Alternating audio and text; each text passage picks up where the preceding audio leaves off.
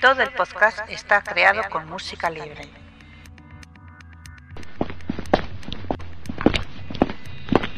Está usted entrando en una zona restringida. Por favor, identifíquese. Identificación confirmada. Ya puede acceder a toda la información sobre el mejor agente secreto. Bienvenidos y bienvenidas al podcast 058. Yo soy Alberto Bon y me tendría que haber acompañado hoy Ángel 007, pero ha habido un pequeño problema de última hora y al final tendré que presentar yo solo el programa. Eso sí, eh, luego en el debate de Octopussy sí que nos acompañará Ángel 007 junto a Ramón el Santo. Así que sin más, empecemos. Espero que no se haga muy aburrido este podcast. Conmigo solo. Opiniones de los oyentes. Y antes de empezar con las opiniones, recordad que podéis enviarnos vuestros comentarios a través de nuestro Twitter, arroba archivo-007, nuestra página de Facebook, nuestra página en Google Plus, en nuestro foro o nuestro correo electrónico que es podcast arroba archivo007.com. Y en el podcast anterior pues han comentado Electra, GGL007, Pablo Arrieta, Rinoboy1, 58 y T-Virus 676, donde han destacado la noticia del mes, los dos debates, la biografía y como punto negativo pues que es un poquito largo. Y sin más pasemos al espontáneo. El espontáneo. Y este mes tenemos el tweet de arroba José Martín, que dice así. Mucho mejor Skyfall en versión original, aunque cuanto más la veo creo que hubiera sido mejor si fuera la última de Brosnan. Mm, habría sido bastante diferentes, eso sí.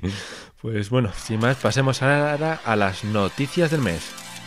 La noticia del mes.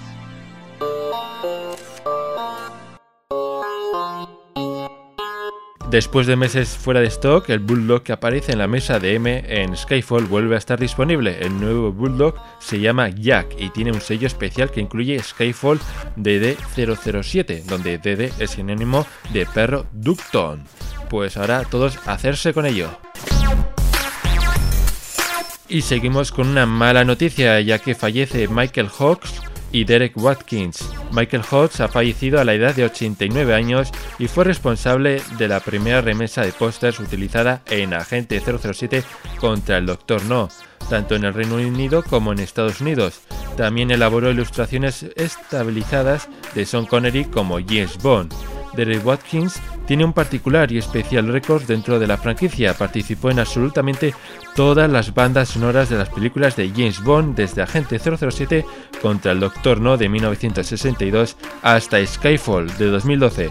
Como trompetista, se dio a conocer por el compositor David Arnold vía Twitter que decía así: Muy, muy tristes noticias. La leyenda que era Derek Watkins eh, caballero, genio musical y trompetista de cada banda sonora de Bond ha fallecido, comenta Arnold en su tweet. My name is um, Derek Watkins. I'm a trumpet player, and um, I've had the good fortune, I can only call it that, good fortune of uh, performing on every one of the Bond films so far. This latest one, Skyfall. Very first one was um, Doctor No, when I was um, seven Y ese era Derek Watkins hablando sobre la banda sonora de Skyfall y el que vamos a echarle mucho de menos ya que su labor como trompetista era muy importante en la saga. Primeros detalles de Nunca digas nunca jamás en Blu-ray. El disco en su versión española tendrá los comentarios del lector Irving Kersney, el historiador de Yes One Steve Jack Rubin, que según tengo entendido son muy interesantes, el documental La Gran Apuesta, que según promete es el documental más interesante de todos, ya que explica un poco sobre cómo se hizo, bueno, cómo fue posible esta película. Luego está El Retorno de Son y Las chicas de Nunca digas nunca jamás, que creo que no duran demasiado.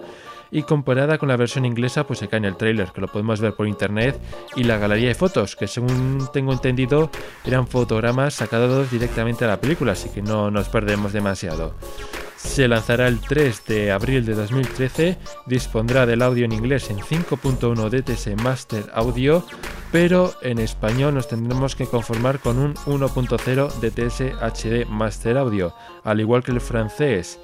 Una, bueno, oye, tendremos que conformarnos con ese mono, aunque por lo menos parece que se oirá bastante limpio por el tema del DTS HD Master Audio, que parece que saldrá directamente el Master original, pues eso creo. ya que en el DVD, según tengo entendido, se oía bastante mal. Eso sí, en checo y en portugués lo tendremos en 2.0 doble digital. Bastante curioso.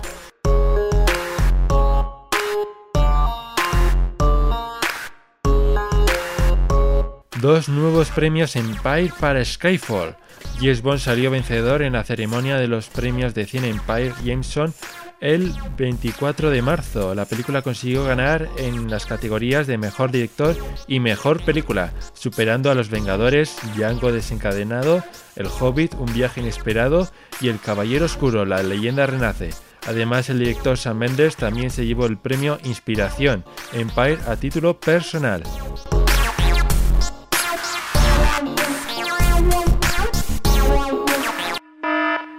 Spoiler, spoiler, spoiler, alerta spoiler. Sam Mendes dice no a Bond 24. En declaraciones a la revista Empire, el director dice que ha sido una decisión muy difícil decir no a la muy generosa oferta de Michael y Bárbara para dirigir la próxima peli de Bond. Según sus palabras, dirigir Skyfall ha sido una de, las mejores experiencias de mi vida profesional, pero tengo el teatro y otros proyectos, incluyendo las producciones de Charlie y la fábrica de chocolate y el Rey Lear, algo que me obliga a estar muy centrado durante los próximos años y de ahí en adelante. Quizá como una pequeña gota de esperanza podríamos agarrarnos al hecho de que Mendes no descarta volver a la franquicia en el futuro si surgiera la posibilidad. Mobile publica que Adele habría firmado un contrato con los productores para cantar el tema principal de Bomb 24. Ninguna fuente oficial ha confirmado este dato, así que nos lo tomaremos con prudencia.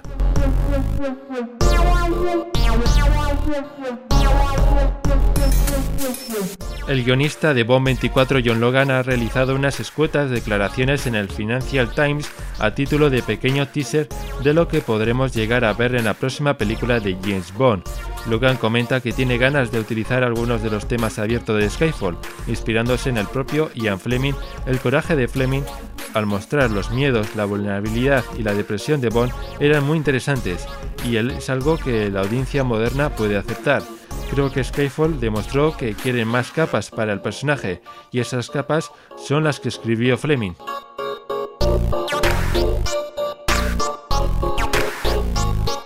Bomb 24 dentro de tres años. Gary Baber, presidente y director ejecutivo de Metro Golden Mayer, explicó ayer en una conferencia con sus inversores que el estudio está desarrollando el guion de Bomb 24.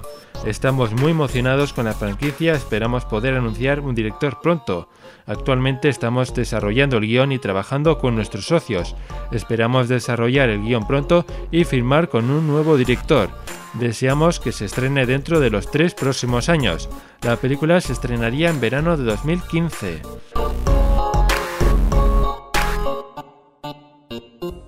Entre tantas ediciones tengo las películas de 007 repetidas 50 veces. Pongo a Dios por testigo que nunca jamás volveré a comprar una reedición de una película de 007. Últimas noticias. Archivo 007 confirma una reedición de Nunca digas nunca jamás para Blu-ray. Deme 5. No lo olvides. Entra en www.archivo007.com, la mejor web del mejor agente secreto.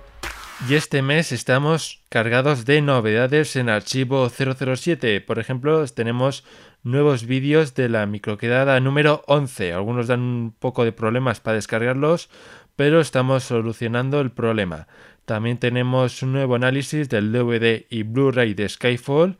También hemos actualizado el apartado promoción y taquilla del mundo nunca es suficiente un nuevo podcast temático llamado Candidatas, por supuesto de Alberto López, Clack, que está genial, ya lo he escuchado y os lo recomiendo. También tenemos un análisis del cómic La Liga de los Caballeros Extraordinarios, una, actualización del apartado M.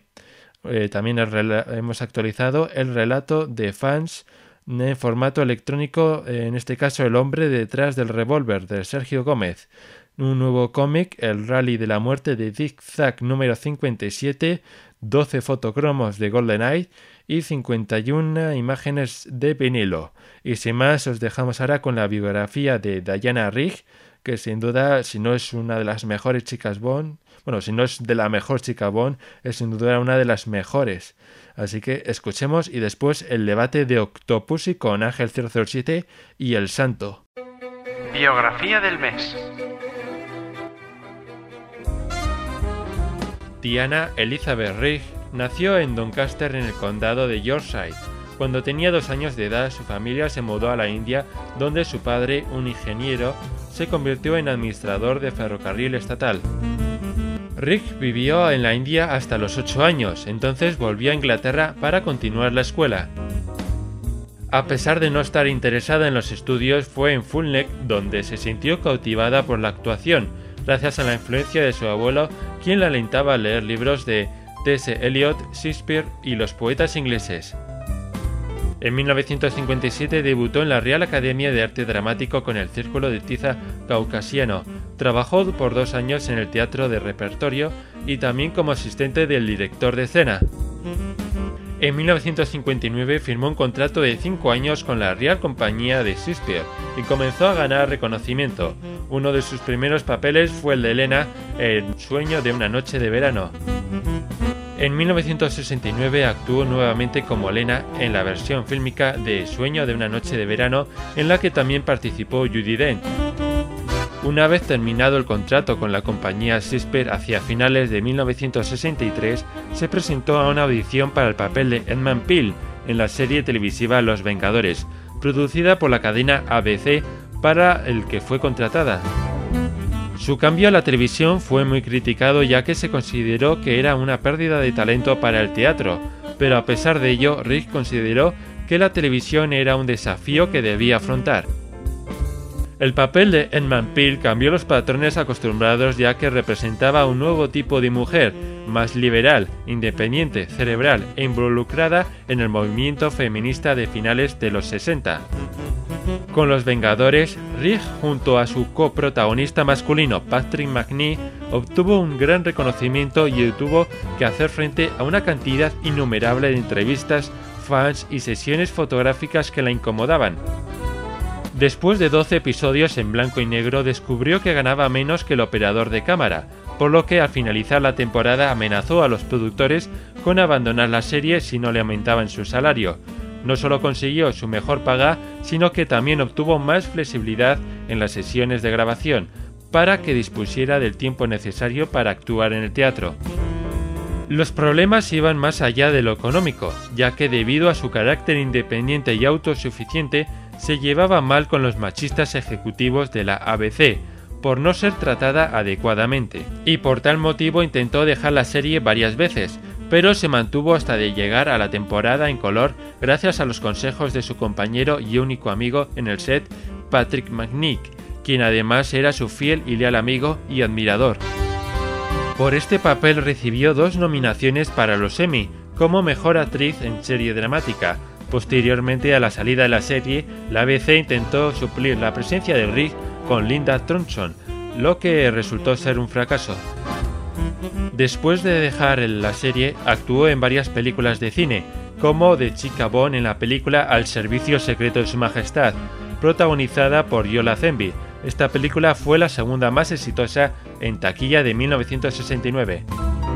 Ella dijo que tomó el papel con esperanza de ser conocida en los Estados Unidos. A lo largo de la filmación de la película hubo rumores de que la experiencia no fue muy feliz, debido a un choque de personalidades con el actor Yola Zenby. Los rumores pudieron haber surgido de un periodista que oyó decir Tengo ajo en el almuerzo, George, antes de, de una escena de amor entre los dos. Sin embargo, tanto Rick como la Zenby han negado las acusaciones y ambos comentaron que era una broma. Rick fue cofundadora y directora de la Asociación Británica de Actores. Además ha recibido distinciones honoríficas de las universidades de Stirling y Leeds por sus méritos de interpretación en los escenarios y en las películas.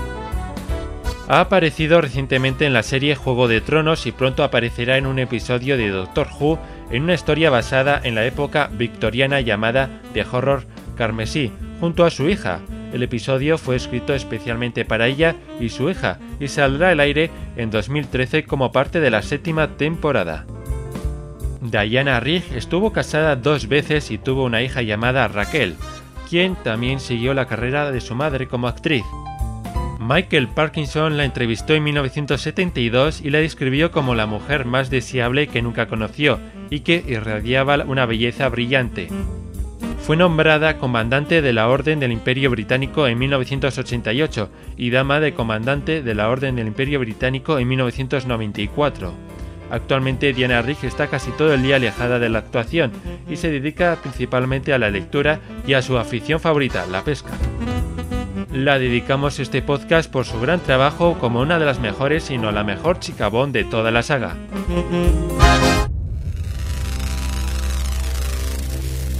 Aviso. Peligro inminente.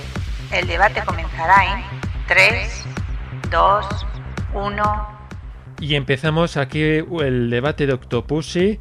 Seguimos con Ángel y tenemos también con estaremos con la compañía de Ramón, que le conoceréis como el Santo. Hola, encantado de estar con vosotros aquí otra vez. Bueno, ahí tenemos, eh, estoy rodeado hoy de ángeles, uno que es santo y otro ángel, un podcast celestial, tiene que ser este. es como la película que vamos a criticar, ¿no? Es, tiene ese adjetivo, ¿no, santo? Sí, y a Alberto le toca ser demonio. Sí. bueno, pues vamos a empezar con el debate Octopussy, que es una de las mejores películas de la era de Roger Moore. Cubi Broccoli se aseguró que la película tuviera una campaña de publicidad de primera. Esta vez la mayor competencia de Bond era James Bond, el 007 original. Sean Connery volvía con Nunca digas nunca jamás, remake de Operación Trueno, y la prensa se hizo eco mm, sobre quién ganaría en la batalla de los Bonds. Roger Moore y Sean Connery, amigos en la vida real, quitaron importancia a la competición, pero el plan aparentemente suicida de estrenar ambas películas a la vez se vino abajo debido a los problemas de producción que retrasaron el estreno de Nunca digas nunca jamás durante meses. Octopussy fue la clara vencedora consiguiendo un beneficio de 184 millones de dólares en todo el mundo, y aunque los beneficios eran algo menores que en Solo para tus ojos, la película despertó de nuevo el interés de la serie en los Estados Unidos, donde superó los beneficios de Solo para tus ojos en 68 millones de dólares. ¿Sabe lo que me gusta de ustedes los ingleses? Octopussy. Debo haber visto esa película por lo menos dos veces. Bueno, y ahí estaba Homer Simpson eh, diciendo que era una de sus películas favoritas. Y bueno, vamos a hablar ahora sobre lo mejor de Octopussy. Por ejemplo, Ramón, ¿qué es lo mejor para ti de Octopussy? Para mí lo mejor es que es una de las aventuras más completas de, toda la saga. Yo creo que tiene de todo. Es, eh, a ver, claramente de las que diríamos puestas en el mundo del James Bond tipo cómic, ¿no? Héroe, como héroe de cómic, que es el poco el que, el que Roger Moore eh, desarrolló en su época. Y creo que es eso, pues que tiene aventuras de todo tipo, en todas partes, en el aire, en tierra, en el agua, no decae en ningún momento. El argumento también está bastante bien, el, la trama del espionaje con las joyas, el contrabando. En fin, que es una película muy, muy completa en todos, en todos los sentidos. El humor todavía no está tan exagerado o no, está tan exagerado como en otras, excepto en algunos momentos que supongo que, hablaremos. Pero bueno, que en general es una de las aventuras más exóticas, más completas y más divertidas de la saga. Bueno, y Ángel, ¿qué, qué es para ti lo mejor de esta película? Bueno, yo como sabéis es mi película Bond favorita y entonces si me permitís he preparado una lista para defender a conciencia esta maravilla de aventura Bond. Pero vamos, que va a ser una charla porque es un poco expandir lo que ha dicho Santo, porque para empezar, lo exótico de las localizaciones, de las nuevas localizaciones. Demuestra que la saga pues sigue innovando en cuanto a lugares para las aventuras de Bond. Veríamos del espacio y de Grecia, paisajes que, bueno, para mí sinceramente fueron un poco sosos o, o dicho objetivamente, poco aprovechados, ¿no? Y trasladar la acción a la India, pues nos evoca esas aventuras de Bond, de esas cuando se iba a Estambul, a Jamaica, a Japón, a los Alpes. Porque esos lugares, por ejemplo, pueden ser grandes urbes, pero no importa que sean grandes urbes esos lugares, ¿no? Son, digamos, lo que ocurre, cómo están formados, el, eh, la forma de esos lugares. Eh, por ejemplo, podemos disfrutar en la India de, la famosa escena de, llegada a la India con la, con la escena de la flauta que la recordamos todos, o la persecución automovilística con el coche este de la India. Son, son cosas que por ser la India eh, son esas ventajas de ser en la India, ¿no? Vamos a decirlo así. No, es una, es una, se puede aprovechar muy bien ese paisaje y nos da algunos planos, bueno, pues irrepetibles y preciosos, como el Palacio de Octopussy o el del propio Yamal, ¿no? Son brutales esos, esos paisajes. Luego, como ha dicho Santo, el argumento, que es muy de Guerra Fría, ¿no? Muy, muy de James Bond, el adaptar la historia corta de propiedad de una dama y, eh, el para mí algo soso relato de Octopussy, y soso que quede claro por, por la poca participación de Bond, no porque me parezca mal relato, pues lo convierte en una trama de investigación por parte de Bond, una, una, investigación muy literaria y luego combinada con, unas, con unos disparos y explosiones que es muy cinematográfico, ¿no? Veníamos de una historia muy bondiana, que es la adaptación de Rishi con Solo para sus ojos, y mantenemos el nivel con esta historia, creo yo. ¿No crees, Santo? Sí, sí. Además, eh, sobre lo que has dicho, hay una cosa que me gustaría puntualizar, que es, por ejemplo, el paisaje de la India que alguna vez se ha criticado que es una India totalmente falsa, es muy colorista y muy, muy como de película. Y es que eso es lo que trata esta aventura, es una aventura muy de cómic, muy de colorista. Y la India que se ve es una India, pues eso, muy exótica, muy exagerada, pero muy buena para, para la película que está tratando. Y en lo demás, pues eso, prácticamente de acuerdo en todo. Es que no se puede decir más de esta película. Yo, es que, creo que caló tanto la India que fijaros que luego se repitió, hicimos un, se, hizo, se hizo un remake de esa escena con el anuncio de Brosnan años más tarde. Sí, sí, sí. Luego también tenemos una, una, puesta en escena brutal, ¿no? Tenemos ese inicio que es mítico y irrepetible con el jet de Bond en Cuba saboteando las instalaciones militares y llegando al final a la gasolinera dando ese humor de, de Bond Moore es, es, es, increíble, ¿no? Ese, ese, opening de esta película es increíble. Sí, la verdad es que es tan increíble. Este, quería comentar que este opening parece tan increíble, bueno, y es tan increíble que cuando se anunció los Blu-rays de la, de la saga de 007, usaron esta secuencia para promocionarlo, para enseñar lo bien que se ve y lo bien que se oye. Yo creo que es una escena perfecta para introducir a cualquier fan de Bond. Sí, por ejemplo, también la secuencia del tren, que ahora podríamos decir que se ha homenajeado en Skyfall y que la encima del tren y tal. Y que para mí me parece también, porque esta película, pues, también como pasa en todas las de Bond, pues, eh, aprovecha un poco lo que estaba de moda. Y esta película es un poco, digamos, tipo Indiana Jones. Hmm. Y la secuencia del tren con Bond subiendo por arriba, por abajo, por todas partes, que recuerda un poco buscándolo muy, muy, filando muy lleno, pero bueno, la secuencia del camión de Indiana Jones y tal, pues que es una secuencia de acción trepidante, muy bien montada, muy bien hecha, que se ve todo, no como las de ahora. Efectivamente. Para mí esa escena es top 5 de James Bond, la del tren. es top 5. impresionante. Sí, esa escena, como dices, la escena del tren, espectacular. Incluso, o sea, yo lo siento mucho, pero la, de Skyfall desmerece totalmente en comparación a la de Octopussy. Incluso eh, me encantó cuando se mete en las vías del tren con, con el coche. Que se emitió, oh, se intentó reproducir algo parecido en una película de Triple X, pero se hizo con efectos especiales y quedó horrible. Y aquí se, se hizo de verdad y queda genial. Luego también me gusta puntualizar a las chicas, ¿no? Que tenemos una Moz Adams que está espléndida, ¿no? Que ya hablaremos de ella más adelante. Pero además tenemos a la, a la, lugarteniente de Octopus y, la, y, la, y a la compañera de Bon en Cuba, esta chica que se sube así el vestido para, para, mm, para despistar a los guardias. Y luego, como ha dicho Santo, la acción, que es que esta, este Bond nos da acción por mar, por tierra, por aire, la escena de la persecución de la India, la escapada de la fortaleza de Yamal, la escena del tren y todo el tramo final. Es, muy analítica esta película. Al final peleando los dos tíos encima del avión, pero bueno, impresionante. Luego también los secundarios, que son muy buenos, que tenemos a Mijael, tenemos a Yamal, a Govinda, son, y la chica Doctor Pussy, son, son unos secundarios muy buenos que cumplen su papel. Sí, temas de, actores, eh, yo creo que Rinda, bueno, son geniales todos. el mejor sustituto para Tiburón, Govinda, ¿eh? Yo, a mí me gusta mucho ese personaje. Sí. Creo que se nota que nos gusta, ¿eh? Sí, creo que fue un poco parecido sobre todo a yo, más que a, Tiburón.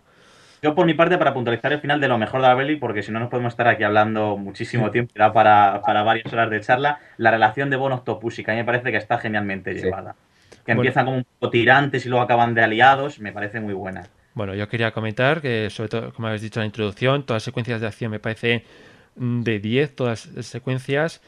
Las trama, la trama me gusta mucho, sobre todo porque desde el, en el principio, o por lo menos tienes que ver un buen rato la película para descubrir que están tramando los villanos. Porque estás viendo ahí un traficante de joyas, luego ves a un general ruso, y dices, ¿qué tienen relación ellos dos? Te mantienen la intriga de qué está pasando.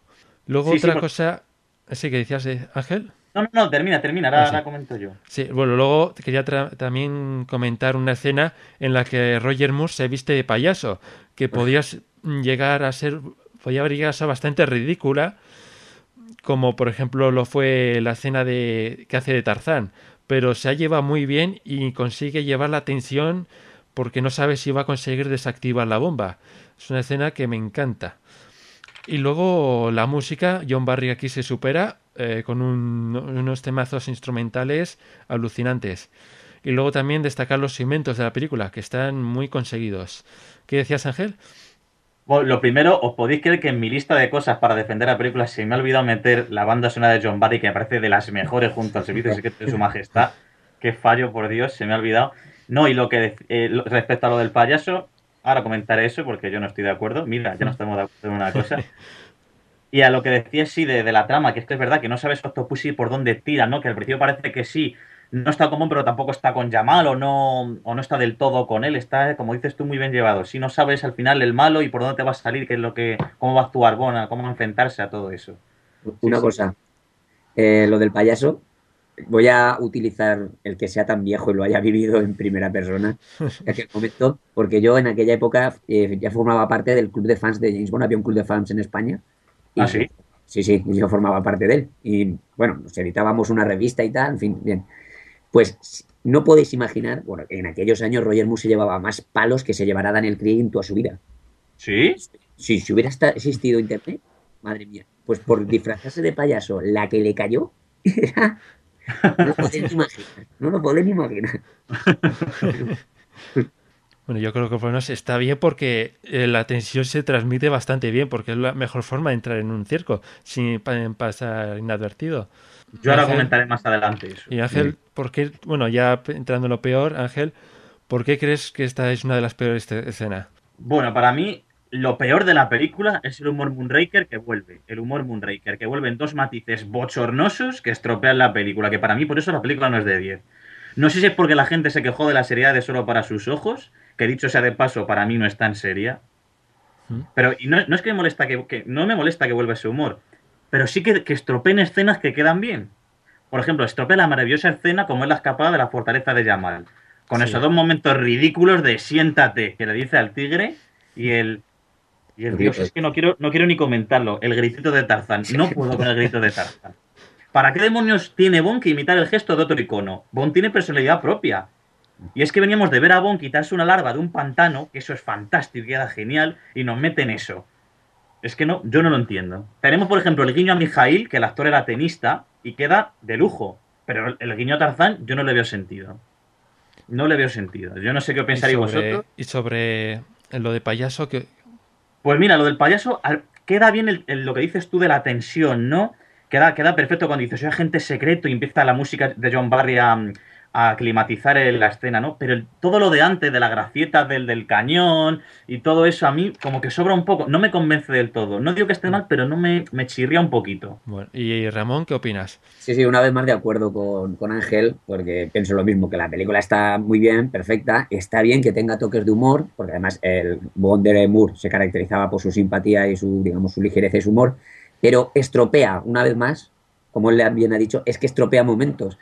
Eh, lo del grito de Tarzán yo es que no lo entenderé en la vida, pero es que ya no solo en, en James Bond, si os recordáis, en El Retorno del Jedi, eh, un momento que Chewbacca también va colgado de, la lian- de una liana y vuelve y meten el grito de Tarzán, pero por qué obsesión cada, cada- qué obsesión cada vez que alguien se cuelga de una liana hacer el gritito. No, es que no tiene sentido, es lo que dice, te corta el clima totalmente. Yo Porque creo que la ver. persona que puso ese grito fue el mismo que puso el sonidito en eh, el salto del hombre a pistola de oro.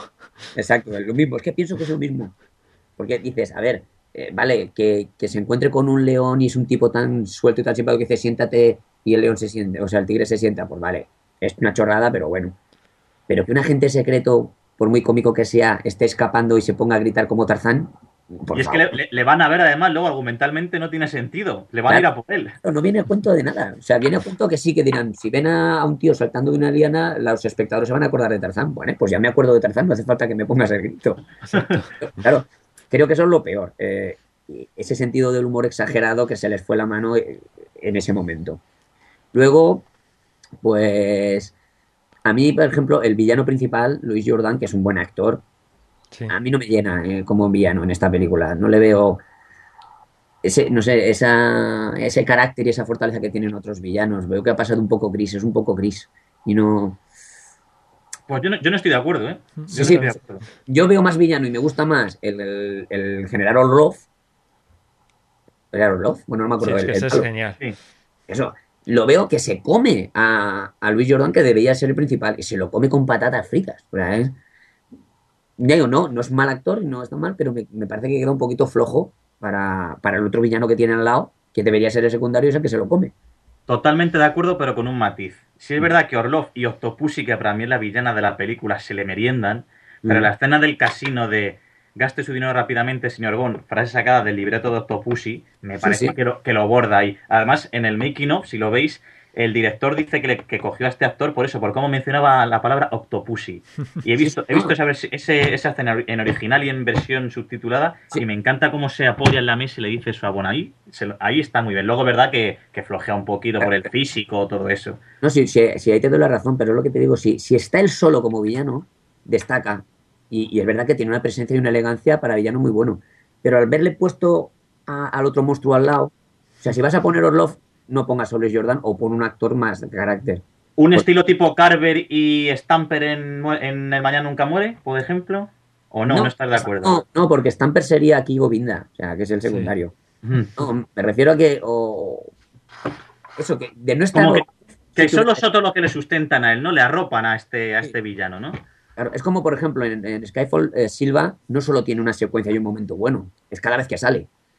Entonces, eh, aquí, Sí. Eso, eh, Luis Jordan tiene un par de secuencias con Moore de enfrentamiento de diálogo muy buenos, pero como villano principal, como el resto, yo creo que eso, que cuando uno acuerda de Octopus y se acuerda del malo, le viene casi más Or- el Orlov que. Sí, porque además me acuerdo un detalle cuando se está escapando de, de su fortaleza, de la fortaleza de Yamal, cuando está encima con el rifle encima del elefante, a mí no me imponía respeto, me imponía más Govinda. Exacto, Sí. yo digo que no, le falta presencia. Bueno, eh, pasemos ahora a ver que, bueno, yo, lo que has comentado, eh, yo opino sobre todo el grito de Tarzán, que es lo peor, y lo del tigre. Y bueno, y ya pasemos a Maud Adams. ¿Qué os parece que vuelva otra vez a, la, a una película de 007? Por ejemplo, Ramón. Eh, espera, que, que quería decirte de, de Ah, sí. antes. Dime. Que, ah, solo, solo puntualizar que aún así he de reconocer que me ha costado mucho buscarle fallos o cosas malas. ¿eh?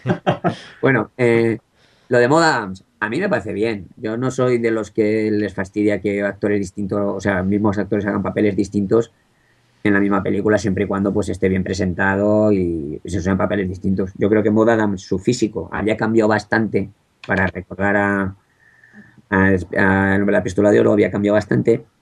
Es una buena actriz, es muy atractiva. Y creo que fue un acierto ponerle a Roger Moore una mujer ya mayor, o sea, mayor, madurita, no una chiquilla.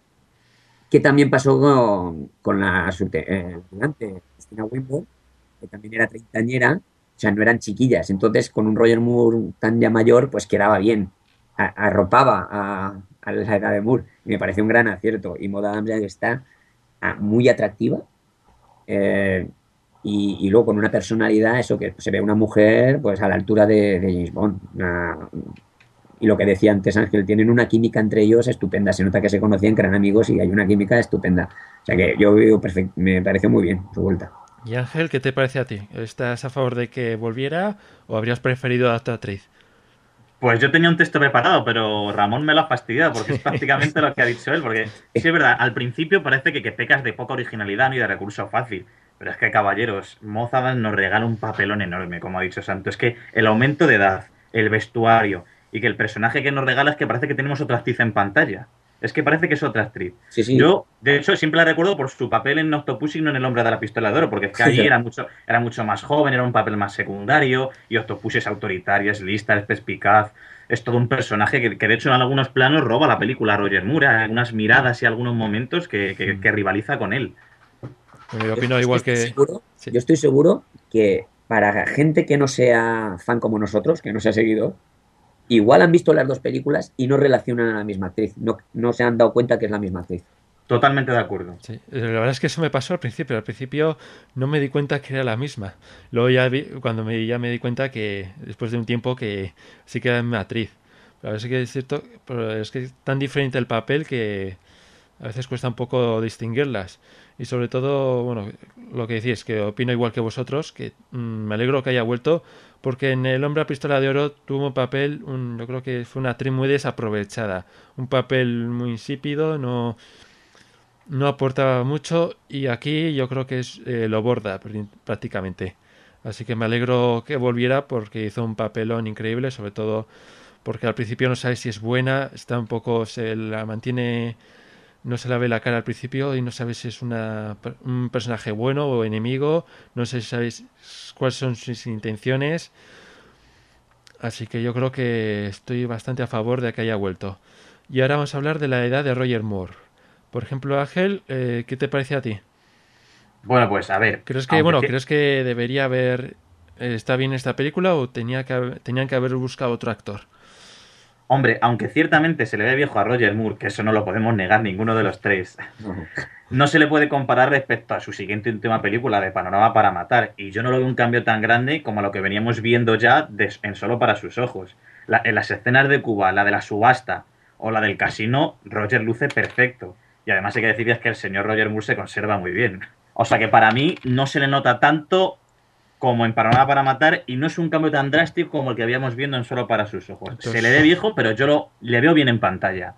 ¿Y Ramón, qué opinas? Pues sí, exactamente lo mismo. Eh, Está mayor, es indudable. Eh, ya- es lo que dice Ángel, ya, en- ya en solo para sus ojos estaba mayor. O sea, está claro que está mayor. Pero, como os digo, el, el haberle buscado mujeres más mayores también, no, no las típicas chiquillas de 20 años, arropan muy bien a su personaje y no destaca tanto la edad. Es que en solo para sus ojos las dos chicas Bond parecían o su hija o su nieta. Claro, claro.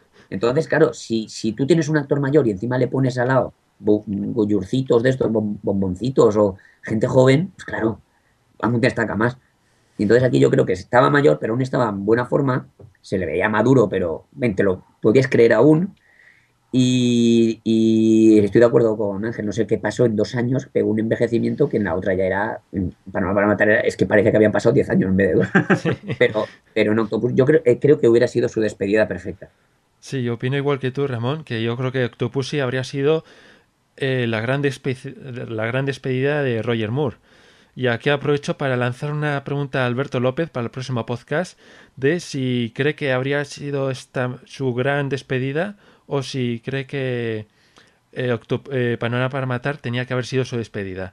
¿Ves? Eh, la una o la otra, a ver qué nos contesta en el próximo podcast. Me gustaría hacer dos matices, si puede ser. Di- Dinos.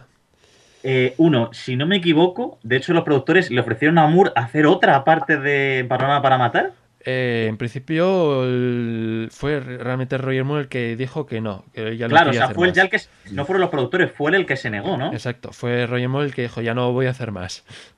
Y luego, lo- uno- otro de los puntazos de Octopussy que la acabáis de comentar es eso. Venemos de la relación eh, Bon-Melina, que me encanta Melina y su mirada y el debate del, del podcast pasado, o de Bon y Vividal, que es que lo que decís es que es una diferencia enorme y para mí queda fatal en pantalla. Sí es verdad que da ternura, como dijo Electra, pero queda mal en pantalla. Y venimos a una relación que es Bon-Octopussy, que queda, aparte de la química, es que solo, solo ver los dos cuerpos en pantalla queda fantástico. Y parece que lo ha, puntualizado antes Santo, queda, queda genial. Quería hacer esa, esa concesión. Por lo que has dicho de, de si eran los productores los que seguían y tal, ya os digo que yo como era fan y, y estaba en el, en el club de 007, pues lo teníamos más, lo vivíamos más de cerca. Y por lo que mucha gente ha dicho que, que Roger Moore se tenía que haber ido, no sé qué. Mira, eh, eh, Roger Moore desde el- solo para sus ojos, creo, incluso ya desde- después de Moonraker, venía anunciando que no iba a seguir, que ya está, que ya lo Sí. dejaba. Y era Broccoli, que seguramente pues después de lo que pasó con la Zemi tenía miedo de cambiar, el que insistía una y otra vez y lo convencía. Hasta que pues, por el propio Roger Moore, supongo ya que con los 57 años se vio que dijo, no, yo con, con 59, con 60 ya no sigo. Y ya tuvieron que buscar otro. Pero ya digo que, que él quería dejarlo antes. ¿eh? Bueno, y luego está el tema, como ya comenté antes, de la batalla de los Bonds. Este mismo año se estrenó Nunca digas nunca jamás, que en mi opinión, si algo bueno tiene Nunca digas nunca jamás, es que gracias a ella contrataron a Roger Moore para hacer el Octopussy. Y para hablar de esto, quería dejar la palabra a Ramón, que no es por llamarte mayor, pero creo que viste, como has dicho, viste esta época eh, como fan. Pues sí, lo, lo primero, pues ya lo he dicho en muchas ocasiones, fue un año supongo que fatal para los Brócoli porque claro, sería tendrían miedo y sería terrible, pero para los fans de James Bond fue genial porque tuvimos dos películas de James Bond, o sea que eh, eh, eso va a empezar. Y sí que es verdad que el ambiente que se creó era que se sospechaba que la vuelta de Conner iba a acabar con Roger Moore, que iba a arrasar a Roger Moore. Y, y si os fijáis tanto en la, en la propia película Nunca digas nunca jamás, está todo el rato lleno de, de frasecitas eh, secundarias, como ahora que has vuelto a ver si hay otra vez violencia y sexo y tal, en fin, como pullas, ¿no? Y críticos y mucha gente, la mayoría de la gente, eh, público en general, opinaba que Connery, solo por tener a Connery, iba, pues eso, acaba a destrozar a, Moore. Y fue todo lo contrario, curiosamente, pues no. Le salieron mal los, las previsiones porque la verdad es que Roger Moore estaba muy asentado, tenía ya una legión de fans de su, propia generación, entre los cuales me encontraba yo, porque yo por mi edad había crecido con Moore y era mi Bond favorito. A Connery, pues apenas lo había visto en la televisión en alguna película, pero en fin, mi Bond era Moore y eso nos pasó a mucha gente. Y entonces no fue lo suficiente la, la vuelta de, de Connery. Faltaba el tema de James Bond, faltaba el Gun Barrel, en fin, que no. Siendo una película que a mí me gusta, y más con el paso del tiempo me ha gustado más, me gusta, me parece que está bien y Connery está sensacional, pero la batalla la ganó claramente Roger Moore. Bueno, y Ángel, ¿qué opinas su- sobre esta batalla? Bueno, yo aclaro desde el principio que a mí me gusta Nunca diga nunca jamás, pero Sí, sí. Topusi se la merienda sin compasión. Eh. A ver, para mí, para mí, que coste, Son está demasiado viejo para hacer de Bond. Y debería haberlo sabido él, que es él tiene coco y sabe. Y ojo que Son se conserva igual de bien que Moore en ese momento, o casi igual de bien. Pero es que con ese aspecto y ese pelo tan canoso, era para hacer, creo yo, una película más seria y calmada, como más de investigación, más al estilo solo para sus ojos, o de su, pro- o su propia Desde Rusia con Amor, más de ese estilo. De hecho, para mí, el último libro este que va a salir, que es con Bond ya con 45 años, me estoy imaginando el Bond cuando lea ese libro al Sean Connery de Nunca digas nunca jamás. Pero claro, es que además tenemos el hándicap de que Thunderbolt, de Operación Trueno, es un, es un peliculón Bond genialmente narrado y llevado, con un ritmo genial. Y esta, por mucho Kim Basinger que nos meta y una Bárbara Batch que se come la pantalla, cogea en su ritmo para mí en las escenas de acción. Eso sí, tenemos un Max von Sydow como Blofeld sobresaliente, que me encanta. Sale poco, pero me encanta. Tengo que decir que la película de Bond que menos veces he visto. Nunca diga nunca jamás. Salvo el opening, que me parece brutal, y la canción de los títulos de grito, que me parece también enorme. Pero es que, como ha dicho Santo, no tenemos Gun Barrel, tenemos la, la legión de fans que, que Moore, con todo su esfuerzo, se ha ganado. Entonces, no pues solo, con, como dices, tener a Sean Connery y ya está. Ya se demostró, de hecho, en Diamantes para la Eternidad, que con tener a Sean Connery no vale. Tienes que tener un guion, tienes que tener unas pautas, una profesionalidad, unas escenas de acción en la aventura y ciertas cosas. Y para mí, en, muchas de esas cosas, nunca diga nunca jamás flojea. Bueno, pues opino igual que tú, eh, que flojea mucho. eh, en mi opinión, nunca digas nunca jamás. Y Octopussy le da mil vueltas en casi todos los sentidos. Aunque bueno, de pronto la volveré a ver porque va a salir en Blu-ray, porque también hace bastante que no la he visto, lo que me decepciona bastante. Y bueno, vamos a pasar ahora, ahora eh, la valoración final de Octopussy y el, en qué ranking la ponéis. Por ejemplo, Ángel. Pues para mí, lo dicho como resumen, una de las mejores películas Bond. Todo el mundo ya sabe que es mi favorita. Está llena de acción, paisajes exóticos, buen argumento, bonos secundarios y un opening y un final irrepetibles. Un 9 de 10 que lo chafan los dos matices de humor. Pero 9 de 10. ¿Y Ramón? Pues sí, muy parecido a Ángel. Eh, ya sabes que yo no me gusta hacer rankings, pero bueno, estaría entre las favoritas, entre las 10 primeras o las 12 o 13, no sé.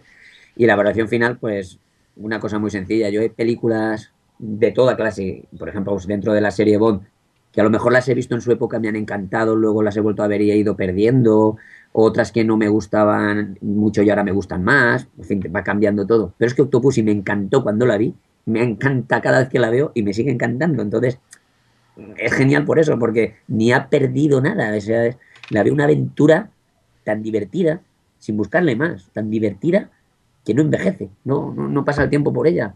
Y cuando me hago mi. Pues esto de ver todas las películas seguidas durante unos días o algo así, que me hago una vez al año o algo así, pues cuando pienso, uy, ahora me toca Octopussy, se me alegra el corazón. ¿sabes? Es decir, "Ay, Octopussy". Entonces, Entonces le tengo un cariño increíble y me parece una de las mejores aventuras de James Bond cinematográfico. Pues me pasa un poco a ti, como a ti, Ramón, porque Octopussy yo creo que es una película perfecta para un día que te ha salido todo mal, te pones Octopussy y te olvidas de todo y te, olvidas de todo porque es una película fantástica para pasarlo bien, divertirse, muy entretenida, bueno, perfecta por lo menos para pasar un sábado por la tarde con los amigos o en cualquier momento se te, te alegra el día entero.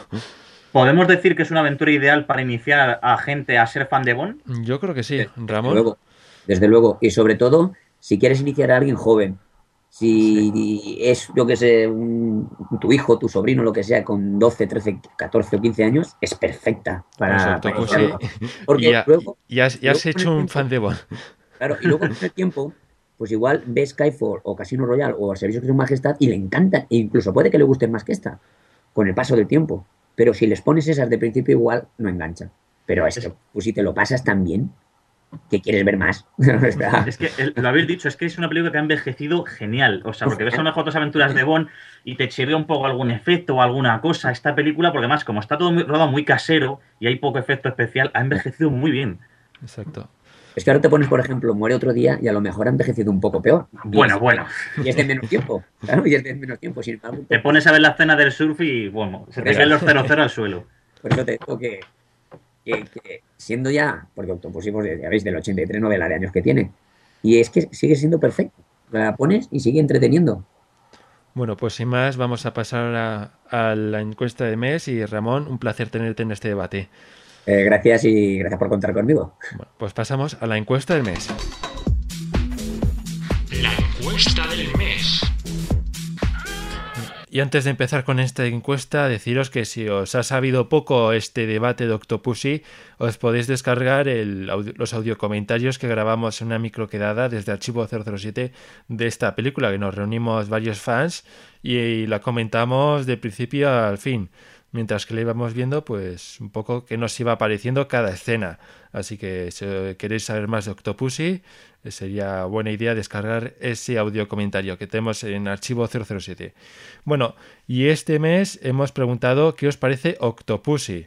Las respuestas eran la mejor de todas, con la frase de Homer Simpson, una de las mejores, es normalita, es la peor o de las peores de la saga, prefiero nunca digas nunca jamás, y por último, no me gustan los huevos de Fabergé, prefiero los huevos Kinder.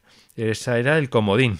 Bueno, pues ha ganado con un 51% de los votos, un total de 20 votos, una de las mejores de, la saga. Eh, seguida de eh, que es normalita con un 44%, unos 17 votos, muy cerquita. Y en tercer lugar, en un, ha habido un empate entre la mejor de todas y la es la peor de toda la saga, prefiero nunca digas nunca jamás, con un voto cada una, que equivale al 3%. Y el comodín de no me gustan los huevos, huevos de Fabergé y prefiero los huevos Kinder, no ha votado nadie. Así que sin más, pasamos a la despedida. La Asociación Podcast nace con el propósito de aunar intereses relacionados con el podcasting. Asociacionpodcast.es. También puedes seguirnos en Twitter con el usuario AsociaPodcast. Ahora es tu oportunidad de formar parte de esta gran comunidad. Asociacionpodcast.es. Ya seas podcaster u oyente, súbete al podcasting.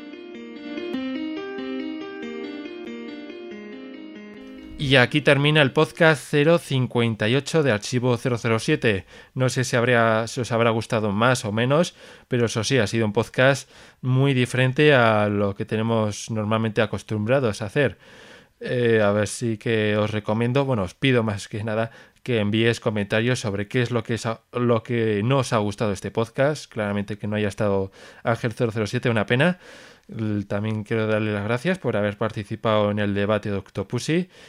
Y también qué os ha gustado este podcast, porque oye, si os ha gustado algo que hayamos cambiado, pues podría, podríamos mirar para ver si lo podemos hacer en próximos podcasts.